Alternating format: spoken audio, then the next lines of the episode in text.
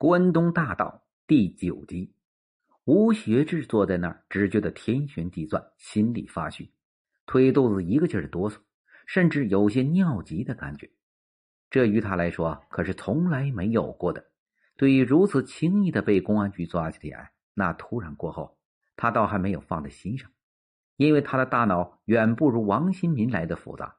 他想的十分简单：谅你沈阳市的老卞绝不会了解他的过去。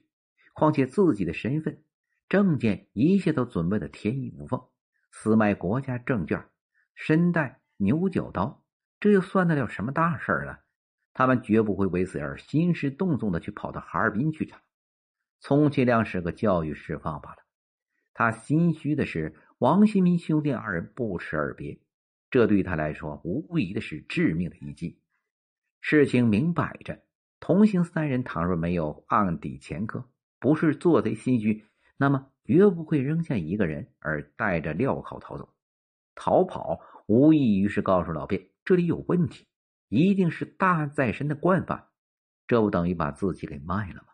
吴学志再笨，这个道理还是明明白白的。这样一来，再说什么都不好使了。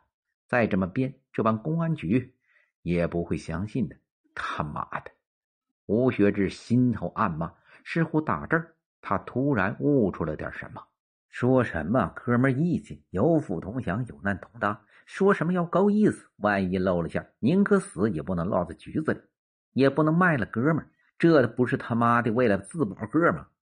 顺着这茬想下去，他想到了死，想起那吊脚服毒的哥们想起了王新民那神秘莫测的神情和溺身于小下午的日日夜夜，他一下子全想明白了。他妈的！他狠狠的咬着曹阳，腮上鼓起了一条又棱子。怪不得买什么车票上车、打的士、住旅店、卖券问路都要是我在前边。原来还还以为是他摆大哥的臭架子，是看得起我。闹了归期是拿我当垫背的呀！都是他妈的爹死娘嫁人，个人顾个人呐！这不把自个儿给算了，可我怎么办呢？吴学志胆虚归胆虚，可自是没人知道自己的底细，又没有什么把柄，所以他依然摆出一副满不在乎的神情，拉开架子要硬挺下去。他似乎是重犯了王新民的错误，其实对于他们来说，永远不会把自己的失算考虑在内的。短暂的沉默被打破了，马俊友和匆匆赶来的队长邱文喜，连同两名青年的侦查员的目光都聚集在文优学志的身上。似乎在解读着他内心的一切。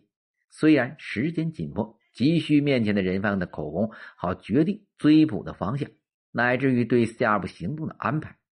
可他们深知，审查人犯同样是一门艺术，心急不得，欲速则不达。嗯，邱文喜点头示意，马俊勇上前为吴学志解开了靠在后面的手，把身上的东西都掏出来。马俊勇威严的下令道：“众目睽睽之下，吴学志极不情愿的又无可奈何的慢吞吞的掏着，按要求把一个个的口袋翻了过来。当他掏到上衣口袋时，手突然迟疑了一刹那。不等他有所动作，马俊勇一把将口袋里的东西抓到了手中。这是一把零币、废车票和一个小纸包。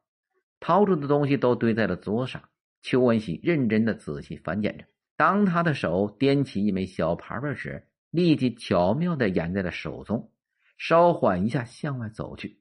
一名青年侦查员跟在了他的后面，马上开车到电影大厦，多取几个人，带搜查证。说着，邱文熙把手中的那枚住许用的房间卡交给了侦查员，请旅社的人配合，注意守号。如果那俩人露面，绝不能让他们再跑了。楼上楼下、室内外都要放上人。看来这几个人身上一定是有大案，再就是东西全部扣押，马上送回来。如果人没有回去，就在那蹲着，千万要快。邱文喜低声的布置完，又若无其事的回到了室内，坐在了桌后，发问道：“姓名？张健，工作单位？哈尔滨市华源百货商店。到沈阳来干什么来了？”邱文喜边翻看他的工作证边发问。工作证看上去完全无可挑剔，照片、公章一应俱全，职务栏上写着业务员，年龄三十一岁。不过邱文喜却实在怀疑这证件的真实性，因为他已经发现了疑窦，可他此刻并不想猜出来。在审讯当中，听常常要比问还要重要。外出到南方跑业务，听说沈阳收卷，我们就在黑龙江收了一些，还有一些卷是大伙们托我卖的，想赚几个钱花。吴学志不愧是惯犯，不等问及，便首先提起了卷的话头。邱文喜脸上升起了一丝的笑意，与马俊友交换了一个会意的目光。这卷一共有是多少？马俊友突然发问。这吴学志一怔，迅速答道。这卷不光是我的，有别人的，也有有他俩的。那你的有多少？我自个儿的有一千多块钱。怎么来的？在乡下收的。怎么收的？挨家挨户一家家收的。收了多少家？五六家，不七八家，我记不清了。邱文喜冷笑道：“你也不是没和公安机关打过交道，我们的规矩你懂，党的政策你也明白。”再编下去，后果你应当清楚。他冷冷的逼视着吴学志，在语声后面有意留下了一段空白，突然斩钉截铁道：“卷是你们偷的，你也不叫张健，你这话啥意思？我不明白。”吴学志仍然抗辩着：“你想看看证据吗？看样子你是不见棺材不落泪呀。”邱文熙十分肯定的说，一丝慌乱爬上了吴学志的脸。他抬起头来，有些迷惑的望着眼前这位与自己年龄相差无几的警察老辩，可他实在想不出对方会有什么样的证据，可偏又说的那么肯定。不信你问他俩去。他反手围攻，放出了一个试探性的气球，又讲了对方的一句：“因为他明知二人跑了，可也有些担心会被再抓回来，万一先供了，就把自己给泡了。”这是沈阳市，不是哈尔滨。你想是那么容易跑的吗？邱文喜看透了他的内心，将计就计的又把问题巧妙的踢了回去。这下吴学志心里可没了底儿了，因为他现在实在是不敢相信王新民兄弟俩为了他们自个儿是什么都干得出来的。其实不必问谁，问你自己就可以了。邱文喜单刀直入的问了下去：“你自己看看这卷儿。”你能找出哪些是你自己收的吗？你找不出来，你一家家收的。可这卷都是连号的，你又怎么解释啊？你不是要证据吗？这就是证据。翠然一击使吴学志顿然失去了方寸，他暗骂自己太粗心大意了，后悔自己刚才说话太多，刚嘎巴嘴儿也不知说什么才好。沉寂笼罩着室内。吴学志，邱文喜语气低沉，干脆有力。再度发起了攻击！啊，不不！吴学志心智已断，患得患失。猛然之间，本能的下意识使他应声而答。等到意识自己回答不妥时，再要否认已经为时已晚。奇袭收到了预期的效果，显然吴学志内心的防线开始动摇了，额头上沁出一层层细密油汗。邱文喜紧追不舍。他扬起早就从钱包底层找到的一个身份证，说道：“吴学志，你不用再装了，就这么编下去，看你自己的下场会怎么样？我，你这证件和张健是怎么回事？我们跑业务的都给别的单位捎带着揽活，搞第二个职业捞点外快、好处费什么的。为了开支方便，又怕本单位知道，所以都这么挂个假名。其实我是……”看到他犹疑不定的目光，邱文喜明白他在继续编造着谎言，便再次扭转了询问的话题：“这是什么？”邱文喜没有忘记刚才他掏东西时的异常神情，于是手动举起了那个小小的纸包，接着小心的打开了。这吴学志脸上掠过了一丝的惊慌，把头垂得更低了。纸包内是一撮白色的晶体颗粒粉末。邱文喜身边那名老马的助手好奇的探过头来，又把纸小心的接过去，放在鼻子底下，使劲的嗅了嗅，见没有什么异味，凭感觉他猜想不是作案用的麻醉剂，便是吸用的毒品一类的。为了急于搞清楚、搞明白，他想只要用舌头舔一舔便可以辨出了。于是他小声咕哝道：“什么玩意儿这么纸包子裹的？我尝尝。说着，俯下头去伸出舌头要舔一下。就在这瞬间，队长邱文喜一把将纸包抓了过来，一些白色粉末撒在了桌子上。什么你都敢尝？你知道这是什么？真是的！邱文喜边责怪着，边小心的将剩下的粉末原样又包了起来，交给了老马。一会儿送去化验一下。听到这句话，吴学志浑身一震，赶忙说道：“那是我药，我的药，我常胃疼，啊，我是用来治胃疼的药。”一场危险就这样在不知不觉当中化险为夷了。邱文喜也只是出于一种小心警惕，或者仅仅是一种直觉或本能。随之，却把老马助手那条命从阎王鼻子底下给硬生生的拖了回来，因为他们谁也不知道，那是毒品中最为致命的氰化钾。原本是王新民他们效仿电影中的特务和黑社会为同伙们自己准备，可吴学志自被抓捕那手一直被反扣着，即使想服毒也是没有机会的。况且他根本就没有勇气去死。哪知却差一点让侦查员上了个大当。等到后来化验结果和吴学志的交代都摆在人们面前时，满屋的人这才一个后怕，足足钻了个两把冷汗。队长，电话。电话是侦查员从旅社打过来的。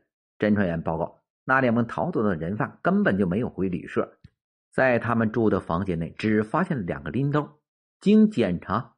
兜子里除了两瓶白酒、罐头和食品之外，还发现了匕首、大号的钳子、螺丝刀和一柄木匠用的拨路。无疑，这是专门用于敲牙的作案工具。三个人是流窜惯犯，确认无疑。你们马上同旅社去办理好物品扣押手续，将物品送回队内进行检验。留下两个人在旅社内继续蹲守，注意别暴露目标。其他的人按照两个惯犯的体貌特征。立即分头到火车站、汽车站进行堵截。当邱文喜放下电话，再次坐到了吴学志面前时，更是胸有成竹了。吴学志，你想的怎么样了？呃，吴学志内心七上八下，可依然紧咬着牙关。那好，你们跑业务、卖券、带刀和匕首是干什么？怕人家抢，是带了防身的。那钳子、螺丝刀和拨路也是防身的。邱文喜加重了语气，紧紧的逼问。吴学志喉头发紧，嗓子发干，只从脚底冒出一股股的凉气，仿佛被雷击了一般。一股恐惧使劲的提住他剧烈跳动的心脏。那是他俩带的我，我我我不知道。见火候已到，邱文喜语意双关的继续敲打下去。你说是他，他说是你，事情总会搞得清的。不过。看贤虽说了，坦白从宽，抗拒从严。你也明白，你们的哥们义气是怎么回事你自己清楚。你不想你自个儿，别人总不会不想吧？吴学之懵了，内心猜想的他不得不为自己考虑啊。我我给我口水水，水杯凑到了他嘴边，他咕咚咕咚的大口吞咽着，就连水从他的嘴角流下来。躺在他的前襟上，他都不觉得。如果你不想讲，那就再考虑考虑好了。邱文喜平静的说着，就站了起来。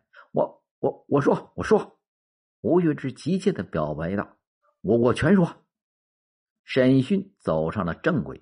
吴学志的交代一直持续到了午夜，而此刻那查询人犯身份的长途电话也有了回音。在长途电话的另一端，哈尔滨市公安局的同志按捺不住兴奋。那遥远的声音震动着这边的话筒。吴学志正是我们通缉重大案件的人犯，请你们一定要严密看守。对，要防止他自杀。他们这个团伙已经有一个人自杀了。对，好，我们马上就到。马俊友、邱文喜和侦查员们笑了，他们笑是笑自己打了一个漂亮的仗，是笑他们抓捕及时，预防了那个耸人听闻的阴谋实施。制止了一起血案的发生，不过这笑中也包含着一丝惋惜。毕竟让那两个家伙跑了，如果不跑的话，在侦破工作当中，遇见总是有限的，未卜先知的事总是没有的。又是一个黎明，朝霞如火，一层若有似无的晨雾如一袭轻纱，被染成了粉红色，在城市的街巷中轻轻的飘动。一阵发动机声敲打着沉睡的街道，一串摩托车驶进了分局的大门。这是彻夜守候在电业大厦、翠华金店等处伺机抓捕、以防不测的干警们，刚刚下岗归来。是他们用自己辛勤的汗水，为这城市奉献了一个安宁的夜，一个新的黎明。城市在宁心中苏醒了。